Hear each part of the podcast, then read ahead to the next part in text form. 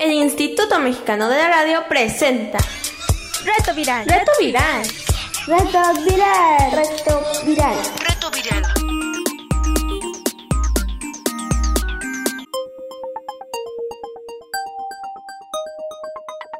Reto Viral. Hola chicos y chicas, esto es Reto Viral. Hoy es lunes, estamos empezando nueva semana, la cuarta de las nueve del verano divertido. Y bueno, aquí seguimos aprovechando los medios de comunicación como la radio para acompañarnos desde lejos y para hacer de esta cuarentena un lugar entretenido de aprendizaje, de curiosidad y de crecimiento. Ya estamos acá una vez más por esta estación a través de la red de radios del IMER, Instituto Mexicano de la Radio, su servilleta higiénica y desinfectada Irma Ávila Pietrasanta, con invitados especiales vía telefónica. El día de hoy están con nosotros nuestras amigas Fanny y Cintia. Y bueno, este es el programa 69 de Reto Viral. Estamos en emergencia sanitaria y queremos seguir platicando de religiones porque sucede que no hemos terminado con las religiones abrámicas. Entonces, vamos a la información. Reto Viral. Reto Viral. Como ya platicamos antes, de los libros sagrados judíos surge el Viejo Testamento cristiano y después, a principios del siglo VII, muchas de sus historias serán retomadas en la revelación del arcángel Gabriel a Mahoma en el Corán.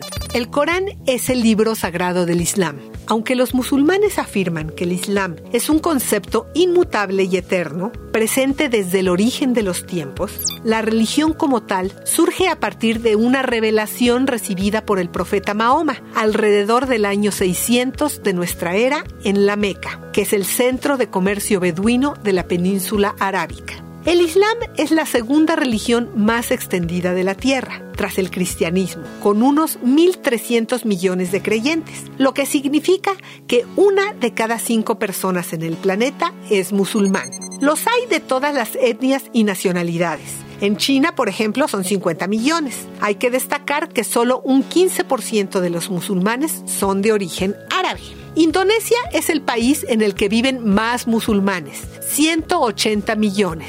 En la Unión Europea superan los 12 millones de personas. Islam significa abandonarse a la voluntad de Alá, que es el nombre del Dios para los musulmanes. El Corán, que es su libro sagrado, contiene la transcripción de las palabras reveladas por Alá a Mahoma a través del arcángel Gabriel. Sí, el mismo arcángel Gabriel de los cristianos. Está escrito en árabe y no caben modificaciones o actualizaciones lingüísticas en su texto, ser considerado por los creyentes como la palabra divina revelada. Los libros del Islam indican a los creyentes aspectos prácticos de su día a día, como el modo de vestir, la alimentación correcta, los alimentos prohibidos o calificados por el haram, el tabú, lo prohibido como el alcohol y el cerdo, e incluso reglas sobre la economía y el derecho civil y penal. Aún teniendo todos los musulmanes una fe común, hay múltiples corrientes y sectas nacidas de diferencias en la interpretación de la doctrina, ya que no existe una jerarquía religiosa única y cada comunidad sigue su propia interpretación o su propia ortodoxia. El Islam cuenta con más de 1.600 millones de fieles. Sus seguidores creen que Alá es el único Dios y que sus palabras fueron escritas en el libro sagrado del Corán. La historia básica del judaísmo es que Yahvé llamaba a Abraham para que convenciera a su pueblo de seguir su voluntad y ser su rebaño y buscar la tierra prometida. En cambio, en el Corán es la misma historia, pero el protagonista es Mahoma, que recibe de Alá las instrucciones para hacer una iglesia en donde todos sigan los designios de Dios. ¿Ven la similitud? Los musulmanes tienen una gran herencia judía. Mahoma se basó en el judaísmo para, por ejemplo, erigir los cinco pilares del mundo musulmán. El Islam tiene cinco obligaciones o pilares que son muy similares a los mandamientos del cristianismo. Los musulmanes reconocen gran parte de los profetas judíos del Antiguo Testamento, como Moisés, Abraham y Jacob. Todos los viernes hay una reunión donde el maestro explica alguno de los aspectos del Islam. Los musulmanes no hacen representaciones de Alá o de Mahoma y no tienen santos. Por eso en sus mezquitas, que así se llaman sus iglesias, no hay un altar. Es solo un amplio lugar para rezar. Eso sí, está marcado hacia dónde está la Meca para que todos recen en esa dirección.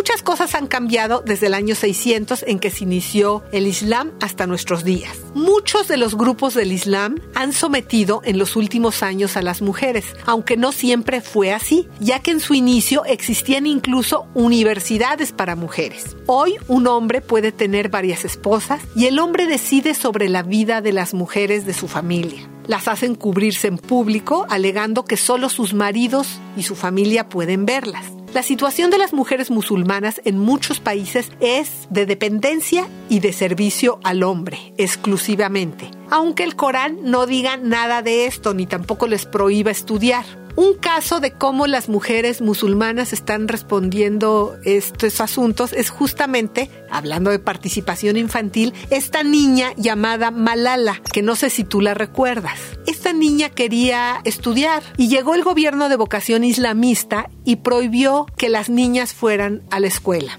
Ella y varias de sus amigas siguieron yendo porque ella estaba convencida que tenía derecho a estudiar. Y entonces intentaron matarla por esto. Llegó un comando de estos armados islamitas y le disparó. Ella estuvo mucho tiempo en el hospital y de hecho los disparos le dejaron secuelas como un poco de inmovilidad en el rostro, en la mitad de su rostro. Pero aún así cuando se recuperó, ella siguió estudiando. Esta niña ha sido la gran promotora del derecho de las niñas a estudiar, especialmente en los países de esta zona del mundo. Y bueno, pues Malala ganó el premio Nobel de la Paz hace algunos años y ha vuelto a hacer noticia hace dos o tres días porque ya se recibió de la Universidad de Oxford. Entonces, bueno, estos son el tipo de problemas que pueden enfrentar las mujeres que viven bajo regímenes islámicos, porque el Islam puede ser solo la religión que practicas, pero hay países en donde han tomado el poder y han hecho de esa religión un gobierno. Y ahí es donde han trastocado seriamente la vida de las mujeres. Mucho de lo que hoy se sabe del Islam es la visibilidad que tienen justamente algunos de estos grupos radicales como los que le dispararon a Malala por sus acciones terroristas. No existiendo una coordinación centralizada del Islam, lo que ha sucedido es que muchos de la gente que sigue el Islam y que son musulmanes dicen que estos grupos terroristas no los representan y además están en contra de sus acciones. Entonces, a veces por las acciones de unos pequeños grupos se está como generalizando una idea de la religión del Islam como violenta naturalmente cuando existe y la siguen muchos millones de personas que viven en paz, que sí tienen algunas eh, conductas opresoras sobre las mujeres, pero por supuesto no llegan a ser ni asesinos ni francotiradores. Hay que pensar siempre cuando pensemos en las religiones que las posiciones de los grupos radicales no pueden ser generalizados a todas las gentes que profesan una religión. Reto viral. Reto viral. Y bueno, y para platicar del Islam está con nosotros nuestra amiga Fanny. ¿Cómo estás, Fanny? Muy bien, gracias. ¿Y tú? Muy bien, gracias. ¿Cuántos años tienes? Tengo 14 años. Ay, qué bien. Oye, cuéntanos con quién estás pasando esta cuarentena. Con mi mamá y mi hermano. Muy bien. Y cuéntanos cómo te fue en la escuela. Pues salí muy bien en las calificaciones finales. Me alegra muchísimo. Muchas felicidades. Gracias. Oye, pues acá estamos platicando del Islam. ¿Tú conoces a alguien que profese el Islam? No. No, no conoces. Pero ¿qué sabes de la situación de las mujeres en el Islam? Que no pues no tienen derecho a estudiar y que tienen que estar muy cubiertas. Ay, sí, ¿verdad? Sí. Oye, ¿y te parece correcto que les nieguen el derecho a estudiar a las mujeres? No, me parece que es algo muy injusto. ¿Y has oído hablar de Malala? Sí. ¿Y qué piensas de ella? Pienso que es una mujer muy admirable porque logró salir adelante por su propia cuenta a pesar que le negaban los medios para que pudiera estudiar y poder salir adelante. Y ahora es una mujer, pero en realidad fue una niña porque cuando a ella la intentan matar era niña, era una niña muy valiente, ¿no? Sí. Qué bien, pues sí, es, ese es el punto. Hay- habría que preguntarse, ¿tú crees que es correcto usar a Dios para someter a las mujeres? No, Es, es como un uso poco ético el que se hace, ¿no? exactamente.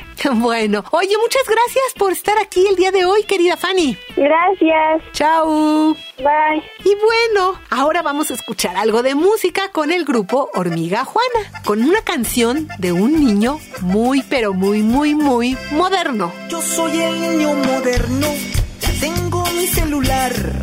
Y en esta bolsa mi post también ya sé chatear.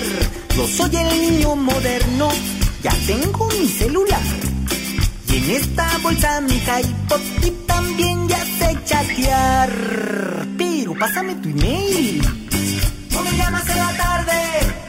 Y recuerda que a las seis estoy conectado en esta red.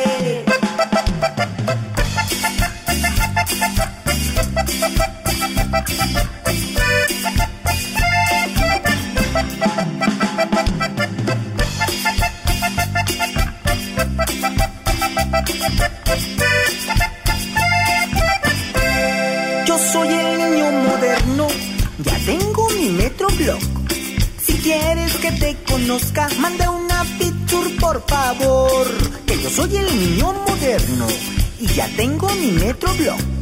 Si quieres que te conozca, manda una picture por favor. Pero pásame tu email. O me llamas en la tarde. Y recuerda que a las seis estoy conectado en esta red.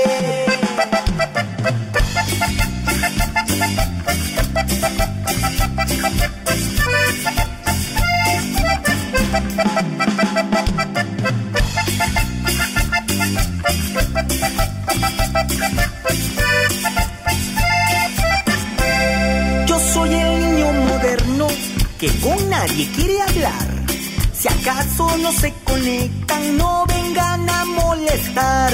Que yo soy el niño moderno que con nadie quiere hablar. Si acaso no se conectan, no vengan a molestar. Pero pásame tu email. O me llamas en la tarde. Y recuerda que a las seis estoy conectado en esta red. Estás escuchando Reto Viral. Y bueno, para seguir platicando sobre el Islam, tenemos con nosotros a nuestra amiga Cintia. Hola, ¿cómo estás, Cintia? Hola, bien, ¿Cuántos años tienes? 12. Oye, Cintia, y cuéntanos con quién estás pasando esta cuarentena. Con mi papá y mi, y mi mamá. Ah, muy bien. Oye, ¿cómo te fue? ¿Ya te entregaron las calificaciones? Ya. ¿Y cómo te fue? Bien, Ay, qué padre, pues muchas felicidades. En este país, las niñas de este país tienen derecho a la educación, ¿verdad? No pasa Sí. lo mismo en algunos países como lo que estamos hablando del Islam y lo que le pasó a Malala. ¿Conoces a alguien que practique la religión del Islam? no, No conoces a nadie. ¿Pero qué No. sabes de la situación de las mujeres en el Islam? que no, no, en el Islam no las dejan estudiar Ajá, ¿y qué más les pasa? Y que las matan porque quieren estudiar. Las matan, eso le pasó a Malala, ¿no? Oye, Sí. pero lo más curioso es que en el Corán en ningún lado dice que no pueden estudiar.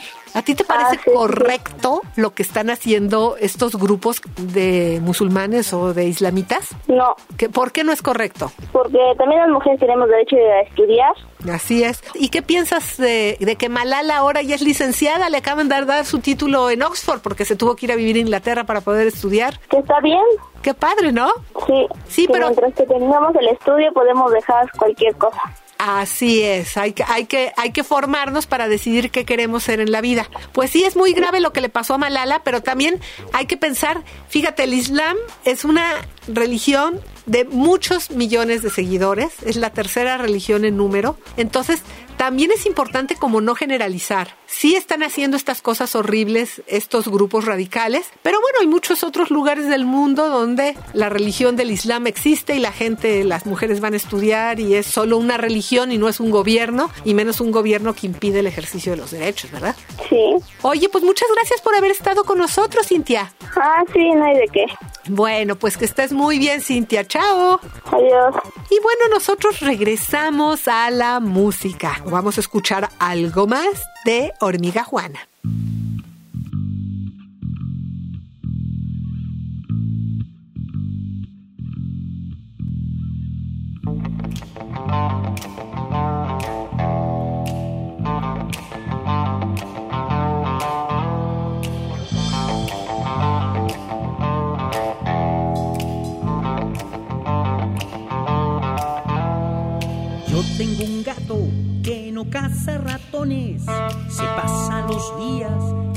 En los sillones. Y tengo un anillo que está encantado, que cuando lo toco todo está cambiado.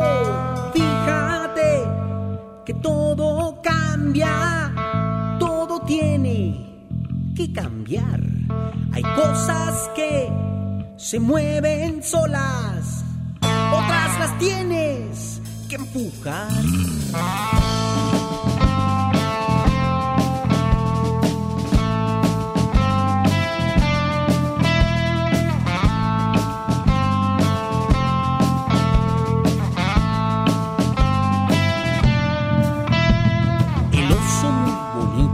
Que comía mucha miel, lo metieron a la cárcel por robar un almacén. La princesa que era linda, muy fea se volvió.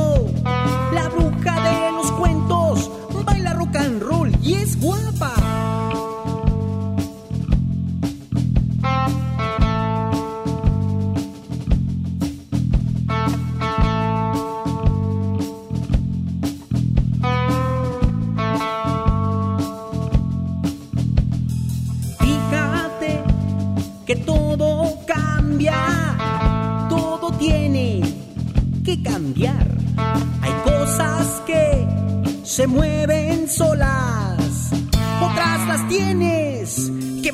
empujar.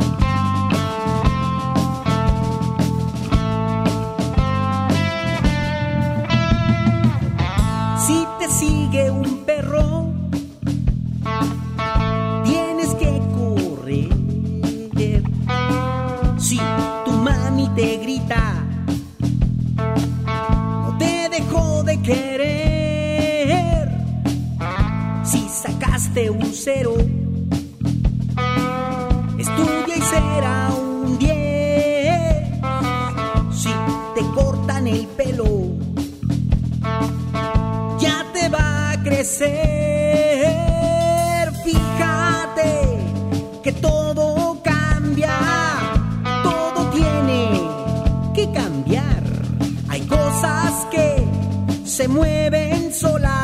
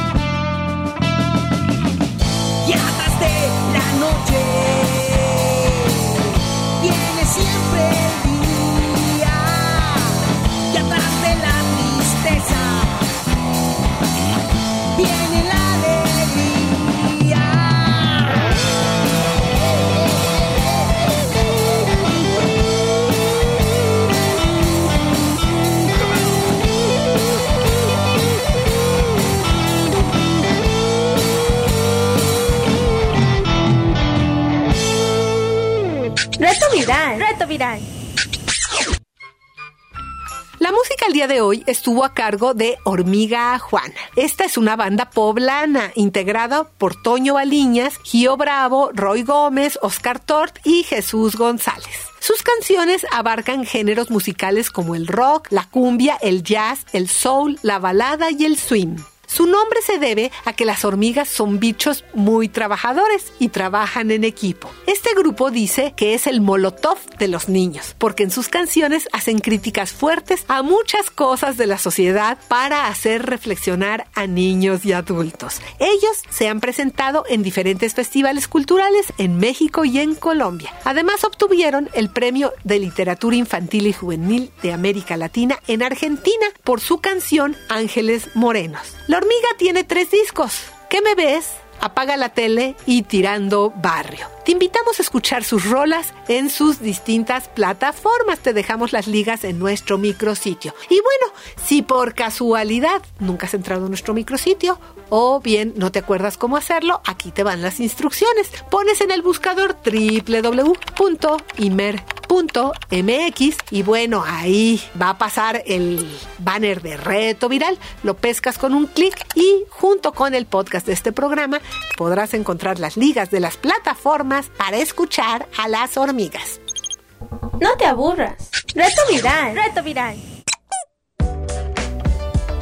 No Te Aburras te queremos hacer una propuesta de orden y limpieza, pero no como las que hicimos en otros programas de aquí, de Reto Viral, sino de orden y limpieza virtual.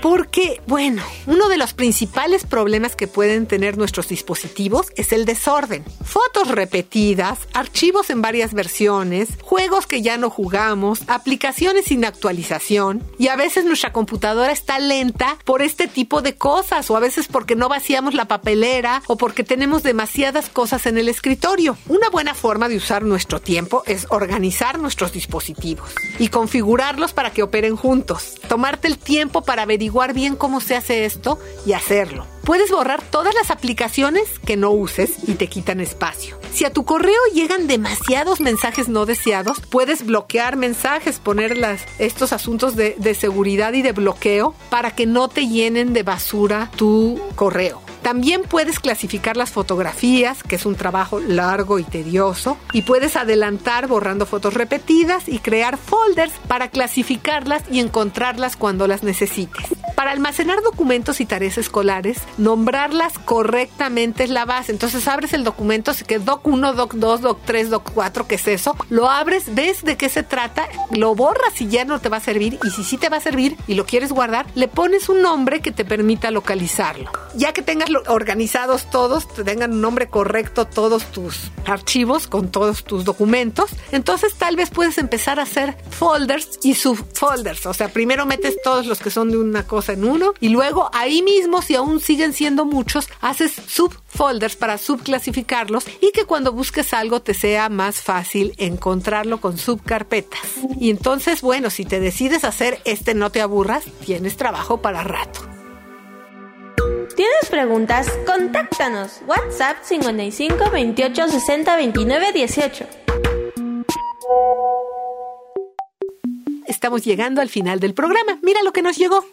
Soy Fernando, tengo 11 años. Estoy en casa resguardado con mi mamá y mi papá para evitar contagiarnos del coronavirus. Por lo menos una vez por semana hago videollamadas para saber cómo están mis abuelitos, mis tíos y mis primos. Juego con mis juguetes o con mis papás juego Monopoly. Recién terminé de leer el Principito y Frankenstein. El sábado y domingo son días libres. Yo decido qué hacer durante el día. Por ejemplo, juego pelota o con mis juguetes, o caricaturas, películas, videos en YouTube, o juego videojuegos con mi papá o con mi primo y no pierdo la oportunidad de comer postres y dulces. Disfrutemos estos días.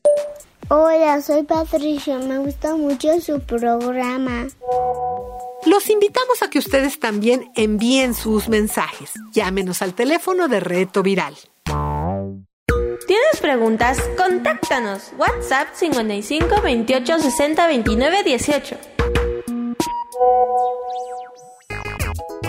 Y bueno, esto es todo por hoy. Los esperamos mañana, el equipo de producción, Pilar Martínez, Cecilia González Landín, nuestro amigo Adolfo Cortés, Daniel Valenzuela y una servilleta higiénica y desinfectada, Irma Ávila Pietrasanta. Gracias por escucharnos. Chao. El Instituto Mexicano de la Radio presentó Reto Viral. Reto viral. Reto viral. Reto viral.